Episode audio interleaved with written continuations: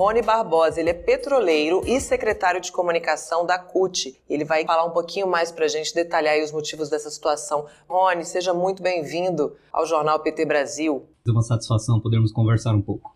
É isso, Rony. A gente acabou de falar aí sobre essa proeza né, do governo Bolsonaro, é, em que o preço do diesel supera o da gasolina. A gente vai acompanhar agora uma, um vídeo que traz uma pequena retrospectiva dos preços é, é, do diesel aqui no Brasil. Vamos conferir.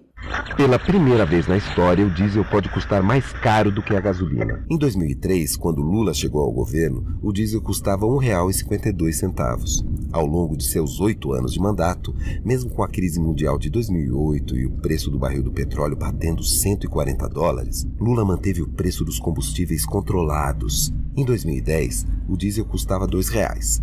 76% do preço da gasolina. Foram 48 centavos de aumento em oito anos, o que equivale a um aumento médio anual de 3,93%. Desde o início do governo Bolsonaro, por causa da dolarização do preço dos combustíveis, o diesel dobrou de preço. O aumento foi de R$ 3,46 em apenas três anos e meio, um aumento médio anual de 28,82%. Hoje, o diesel equivale a 95% do preço da gasolina.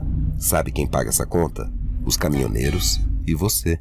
Rony, explica pra gente por que, que o diesel tá tão caro. Olha, Amanda, primeiro nós precisamos destacar aí a mudança na política de preços da Petrobras em 2016. Foi feita lá pelo presidente Michel Temer, o presidente da Petrobras era o Pedro Parente, e em 2018 o Bolsonaro continuou com a mesma política que equivale a preço de paridade de importação. Então, hoje nós estamos pagando um combustível no Brasil que chega como se o Brasil não tivesse nenhuma gota de petróleo de reserva, e nós temos petróleo aqui suficiente para o nosso consumo e para exportação, e como se o Brasil não tivesse nenhuma refinaria, não processasse o petróleo aqui para obter os seus derivados, né? Nós é, temos um preço que equivale a um país que não tem nenhuma gota de petróleo nem de refinarias. Então, essa, essa política de preços implementada lá em 2016, ela foi se agravando ao longo desses anos e no governo Bolsonaro foi que ela deu uma guinada muito forte, é, em que inclusive as refinarias da Petrobras deixaram de refinar petróleo aqui no Brasil, ficaram ociosas, chegaram a operar com menos de 70% da sua capacidade, né, sendo que a demanda não diminuiu. O que, que isso fez acontecer? Os importadores de diesel, mais de 200 empresas hoje estão importando combustível no Brasil, é que estão trazendo esse combustível e estão colocando esse preço. E a Petrobras tem que colocar o preço dela como se ela fosse uma importadora de petróleo, de combustível. E não é, é uma produtora. A Petrobras produz em real, né?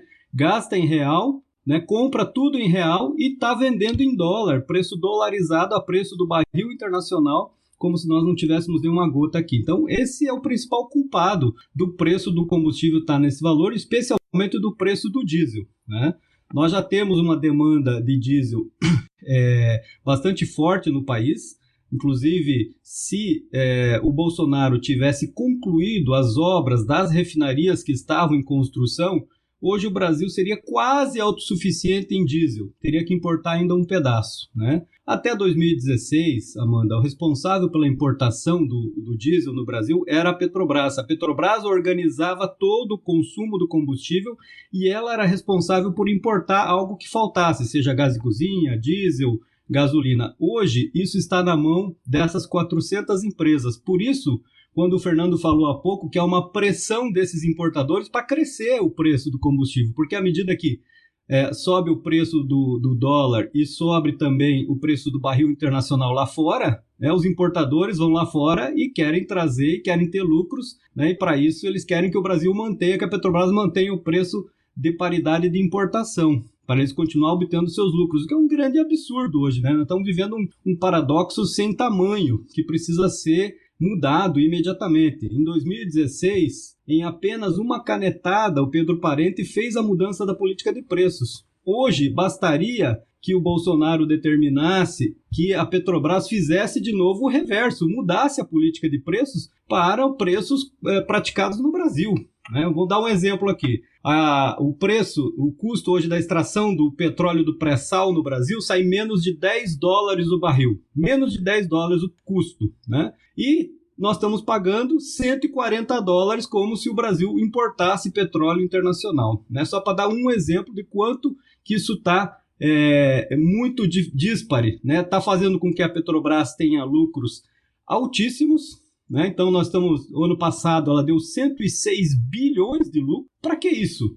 Né? Se tivesse reinvestindo no Brasil, construindo refinarias, investindo na prospecção, achando novas reservas, aí até talvez justificasse né, ter um, um, preço um pouco mais alto, mas não nessa estratosfera como está hoje. Né? Mas não, a maioria desse lucro da Petrobras está sendo distribuído para os acionistas. E hoje a maior parte dos acionistas são estrangeiros e acaba indo para fora do Brasil esses recursos. Né? Até 2014, 2016, né, nos governos do PT, o, petro, o, o, lucro da Petrobras, a maior parte do lucro era reinvestido no próprio Brasil. Então nós tínhamos construção de navios, construção de plataformas, construção de refinarias, ou seja, tinham inúmeras obras sustentadas pela Petrobras, ela reinvestia aqui no Brasil e isso ajudava o Brasil a crescer, inclusive. Né? Isso parou totalmente. Então hoje o Brasil depende 25% do seu consumo de diesel tem que ser importado. Né? por, por causa da incompetência do governo Bolsonaro, que não construiu as refinarias necessárias, não terminou de construir as refinarias, né? e também é, isso, é, esse preço né, internacional é, que está sendo colocado, isso afeta também a população, porque o, o, o, Bolsonaro não quer mudar essa política de preços. Né? Então, mudou o presidente da Petrobras, está mudando pela quarta vez, e isso não está adiantando, ou seja, nós não estamos vendo nenhuma mudança na política. Então não vai adiantar trocar o presidente da Petrobras, trocar o conselho de administração, tentar achar um bode expiatório para o preço dos combustíveis, sendo que a responsabilidade é do governo federal, que é o principal acionista da Petrobras hoje, Amanda. E aí, esse comentário que você fez também, né, da, do desmonte, da, dessa, da, dessa interrupção no investimento na própria empresa, a Petrobras também ela servia para desenvolver as regiões do país, né? Ela tinha um papel importante nisso. A Almeri Guerra aqui está desabafando, dizendo: sim, temos petróleo, as refinarias estão sendo vendidas, ela quer saber se tem mais refinarias aí na mira das privatizações. E o Rony pergunta: o Rony não, desculpa, Rony é você. O William Scaliante pergunta: Rony, como as privatizações das refinarias é, e da BR distribuidora estão impactando aí nos preços dos combustíveis. Essas duas questões, se tem mais refinaria para ser vendida e qual é o impacto disso aí na vida da população. É bem importante essas perguntas, viu? A Petrobras está sendo fatiada no governo Bolsonaro e está sendo vendida aos pedaços. Né? Ele vendeu poços de petróleo importantes do pré-sal, e, e, outras reservas brasileiras, tem entregado reservas de petróleo importantes que eram da Petrobras para empresas multinacionais. E além disso, pela primeira vez na história, está vendendo refinarias. Propôs a venda de oito refinarias da Petrobras, 50% do parque de refino do país, né? o que é muito grande. Só que tem um detalhe, Amanda. É, essas refinarias foram construídas desde as décadas de 50 para abastecer o mercado. Elas não foram construídas para concorrer. Então, a refinaria é, lá da Bahia, que foi vendida, a Relan, hoje pertence a um grupo de investidores lá de fora do Brasil. Né? Essa refinaria hoje pratica um preço de combustível mais ou menos 10% acima do que a Petrobras cobra. Então veja só, os baianos, depois da privatização da refinaria, da venda da refinaria lá da Relan, estão pagando o combustível 10% mais caro que todo o Brasil. Olha o absurdo que é isso. E o governo Bolsonaro vem defendendo que a venda das refinarias vai trazer competição e vai baixar os preços. É uma mentira. A venda fatiada das refinarias vai trazer monopólios privados em cada um dos mercados que elas, as refinarias atuam. Né? Vou dar o um exemplo da refinaria que eu trabalho, a refinaria do Paraná. Ela abastece todo o estado do Paraná e de Santa Catarina. Não vai existir uma competição lá. É essa refinaria quem quiser comprar vai ter que pagar o preço que o, a iniciativa privada quisesse essa refinaria for vendida. Assim como na Refap, no Rio Grande do Sul, que abastece o Rio Grande do Sul, assim como também na refinaria que abastece Minas Gerais, tem oito refinarias à venda e vão transformar um mercado hoje que pertence à Petrobras, que é uma empresa estatal, em mercados privados sem concorrência, né? ou seja, vão ser monopólios privados, a população ficará refém de monopólios privados. Como o William comentou, a venda da BR Distribuidora é um agravante nesse processo, porque a BR Distribuidora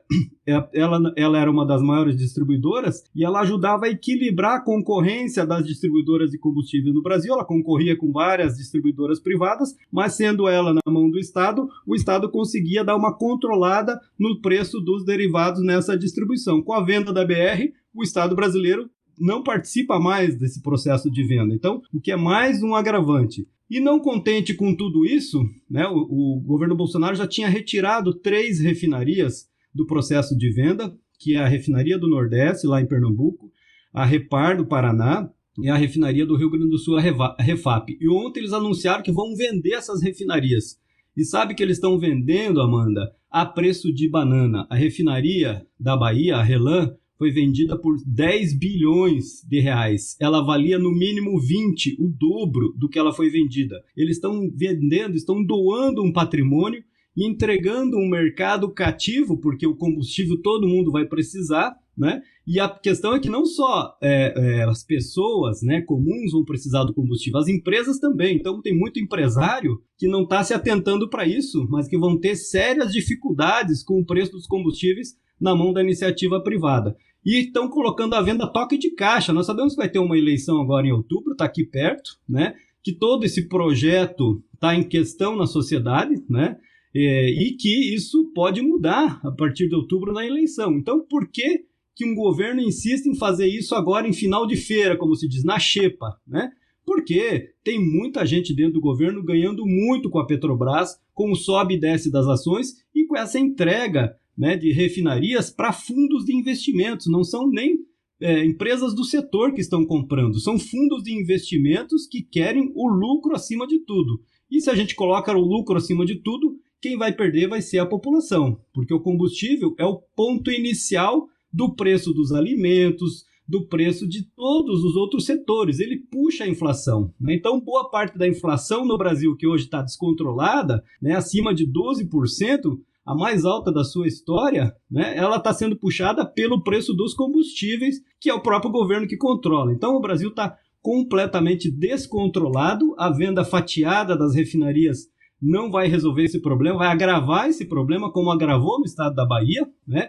E não contente com tudo isso, o governo pretende ainda vender a Petrobras como um todo, Amanda, vender a Petrobras toda, né? Já tem articulações no Congresso, o Lira está falando que vai votar um projeto lá para botar a venda da Petrobras como um todo, porque o Bolsonaro, em vez de tomar a medida né, e consertar o preço do combustível, vai doar a Petrobras. Né? A Petrobras é tão forte e tão potente que, da forma como eles estão gerindo a empresa, olha só, ela, ela gerou lucro de 44 bilhões no primeiro trimestre. Se isso se repetir nos quatro trimestres seguintes desse ano, a Petrobras vai ter gerado de lucro 200 bilhões em um ano. Isso é metade do que vale a empresa. Em dois anos, essa empresa vai produzir, vai produzir uma Petrobras inteira à custa do sangue e do suor do povo brasileiro. É inadmissível um negócio desse porque o povo não está sendo beneficiado em nada nesse processo. Só quem está sendo beneficiado são acionistas privados, especialmente os internacionais da Petrobras,